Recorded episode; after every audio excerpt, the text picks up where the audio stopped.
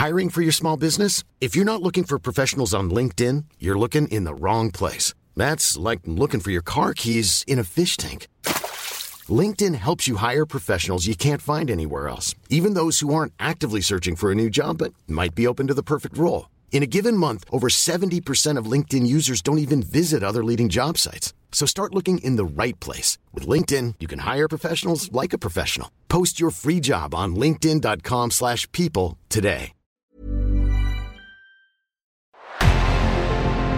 En revenant à la lampe à huile, je ne crois pas au modèle Amish. But there is one more thing. Don't try to be too smart. Pay taxes when, when you have to pay taxes. Je ne peux pas répondre à, à, votre question, Monsieur le Président, parce que je n'ai pas de monde connecté. And that was a big mistake, and I'm sorry. Welcome to the Cybertruck Unveil. Voilà, je suis localisé en Allemagne. Signaux faibles, le podcast de siècle digital qui décode l'actualité du numérique. Bonjour à toutes et à tous, nous sommes le vendredi 23 juin 2023, écoutons tout de suite les quatre actualités au programme aujourd'hui. Les entreprises chinoises de cloud computing inquiètent les États-Unis qui réfléchissent à des sanctions. En France, ensuite, l'Hexagone va accueillir un nouveau supercalculateur dernier cri, sobrement nommé Jules Verne.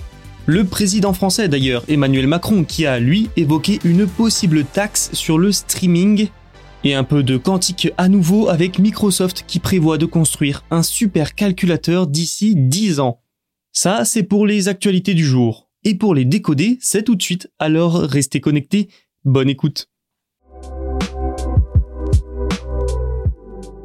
Et si les sanctions sur les semi-conducteurs n'étaient que le début?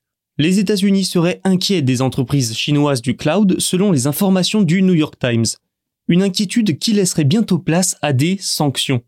Il y a depuis plusieurs années une sorte de guerre froide technologique entre les États-Unis et la Chine. Les Américains, rejoints par certains de leurs alliés, ont pris des restrictions, des sanctions à l'exportation de technologies vers la Chine. Et ça passe notamment par l'inscription d'entreprises chinoises sur liste noire, comme pour Huawei. Mais ça passe surtout par priver l'empire du milieu de technologies de pointe très avancées, notamment sur les semi-conducteurs. Si vous privez un pays des meilleures puces, ça aura un impact sur son armement, sa production d'appareils électroniques, le développement d'autres technologies comme l'intelligence artificielle et j'en passe. Au cours des 18 derniers mois, l'administration Biden et les membres du Congrès ont réfléchi à ce qui pourrait être fait pour répondre à des problèmes de sécurité sur le cloud des géants chinois. En ligne de mire, Alibaba et Huawei, entre autres. Les responsables américains ont discuté de la possibilité de fixer des règles plus strictes pour les entreprises chinoises lorsqu'elles opèrent aux États-Unis.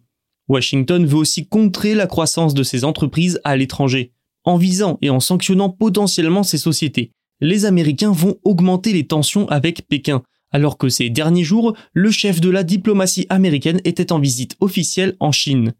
Les sociétés de cloud exploitent de grands centres de données, elles fournissent de la puissance de calcul et des logiciels aux entreprises, et sont donc essentiels, notamment, je le disais, dans l'intelligence artificielle.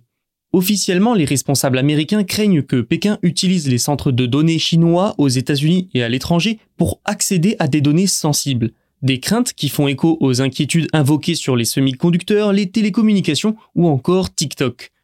Enfin, le cloud est un moteur essentiel de l'économie numérique. Sans ça, plus d'IA ou bien plus de streaming vidéo. Si aux États-Unis, les géants chinois du cloud ne représentent qu'une petite part du marché, elles gagnent du terrain ailleurs, comme en Amérique du Sud, ça vaut notamment pour Alibaba. Surtout, notons une chose.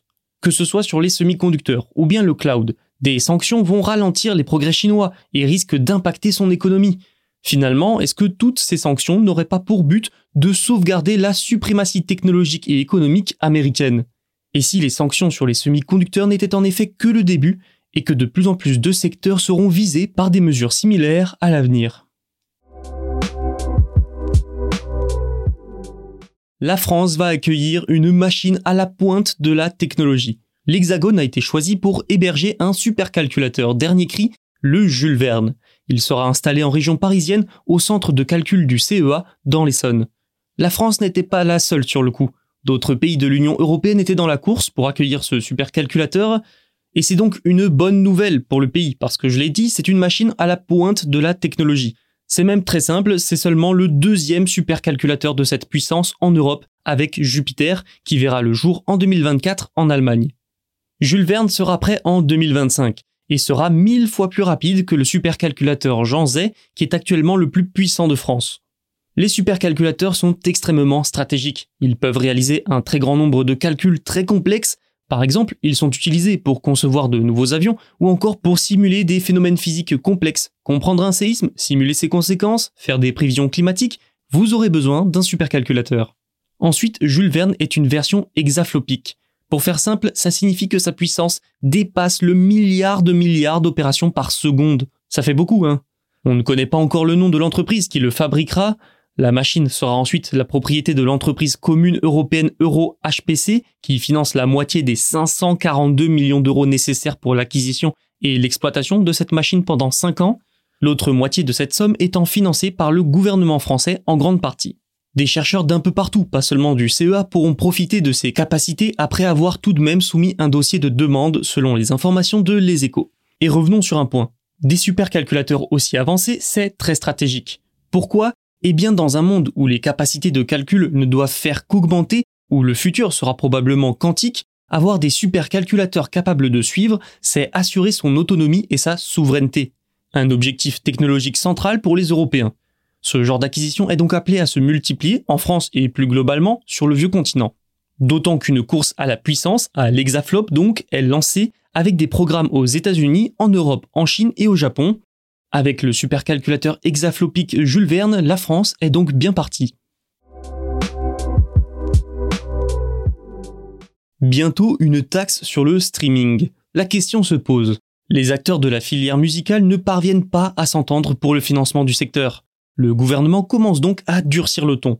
Emmanuel Macron a brandi la possibilité de recourir à l'impôt pour trouver de nouveaux financements à travers, je cite, une contribution obligatoire des plateformes de streaming. Le chef de l'État a demandé à la ministre de la Culture Rima Abdul Malak de réunir l'ensemble des acteurs de la filière, selon un communiqué de l'Élysée. S'il n'y a pas d'accord au 30 septembre prochain, je cite encore, le gouvernement se réservera la possibilité de saisir le Parlement pour voter cette taxe. Cette possible mesure fait écho à un rapport du sénateur Renaissance Julien Bargueton. Il y préconise une taxe de 1,75% sur les revenus du streaming musical payant et gratuit financé par la publicité. Ces nouvelles sources de financement seraient nécessaires pour, je cite encore une fois l'Élysée, préserver la souveraineté culturelle française, mais aussi garantir une juste rémunération des artistes et des créateurs. La rémunération des artistes sur les plateformes de streaming est justement un sujet récurrent. De plus en plus d'entre eux et de majors se plaignent du système de rémunération actuel, nommé market centric, Grossièrement, aujourd'hui, pour générer des revenus, il faut des écoutes de 31 secondes. Le problème, c'est que certains en profitent, en publiant des pistes de pile 31 secondes ou encore des pistes de bruit blanc, tout simplement. Certaines plateformes, comme Deezer, comptent donc sur les algorithmes pour trier les sons et mieux rémunérer les titres les plus recherchés. Un nouveau modèle que l'on nomme généralement artiste-centrique. Bref, le financement de ce secteur et des artistes fait débat. Mais revenons à nos moutons. À l'automne 2022, les débats étaient déjà vifs sur une contribution obligatoire de 1,5% des revenus des abonnements payants sur les plateformes musicales pour aider cette fois le Centre national de la musique et soutenir la création française.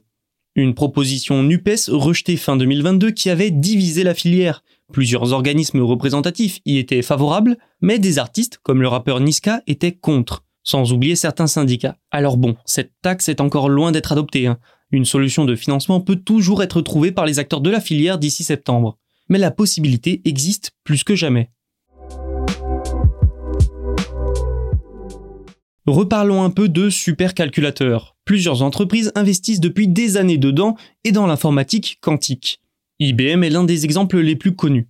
Mais maintenant, c'est au tour de Microsoft. Le géant américain a annoncé sa feuille de route pour la construction de son propre supercalculateur quantique mais nuançons tout de suite, il resterait encore beaucoup, beaucoup d'étapes intermédiaires à franchir. Selon les déclarations de Christa Svor, vice-président du développement quantique avancé de Microsoft à TechCrunch, il faudra moins de 10 ans pour construire ce supercalculateur quantique capable d'effectuer un million d'opérations quantiques fiables par seconde. L'année dernière déjà, Microsoft avait annoncé une percée majeure lorsque son équipe a souligné pour la première fois sa capacité à créer des qubits basés sur Majorana les qubits Majorana sont très stables par rapport à d'autres. mais ils sont extrêmement difficiles à créer. Microsoft avait donc fait un pari précoce sur cette technologie, mais un pari réussi pour le moment qui ouvre donc maintenant la voie à son propre supercalculateur. Je vous épargne les détails techniques, mais sachez que Microsoft espère exploiter avec cette machine des qubits suffisamment rapides pour effectuer une opération en moins d'une microseconde. La course que j'évoquais dans une précédente actualité ne concerne donc pas seulement les nations, mais leurs entreprises également. C'est la fin de cet épisode, merci de l'avoir écouté. Vous pouvez vous abonner pour ne rien manquer. Tous les podcasts de Siècle Digital sont disponibles sur siècledigital.fr et les plateformes de streaming. À lundi. Hi, I'm Daniel, founder of Pretty Litter. Did you know cats tend to hide symptoms of sickness and pain? I learned this the hard way after losing my cat, Gingy. So I created Pretty Litter, a health monitoring litter that helps detect early signs of illness by changing colors, saving you money and potentially your cat's life. Pretty Litter is veterinarian developed, and it's the easiest way to keep tabs on your fur baby's health right at home. Go to prettylitter.com and use code ACAST for 20% off your first order and a free cat toy. Terms and conditions apply. See site for details.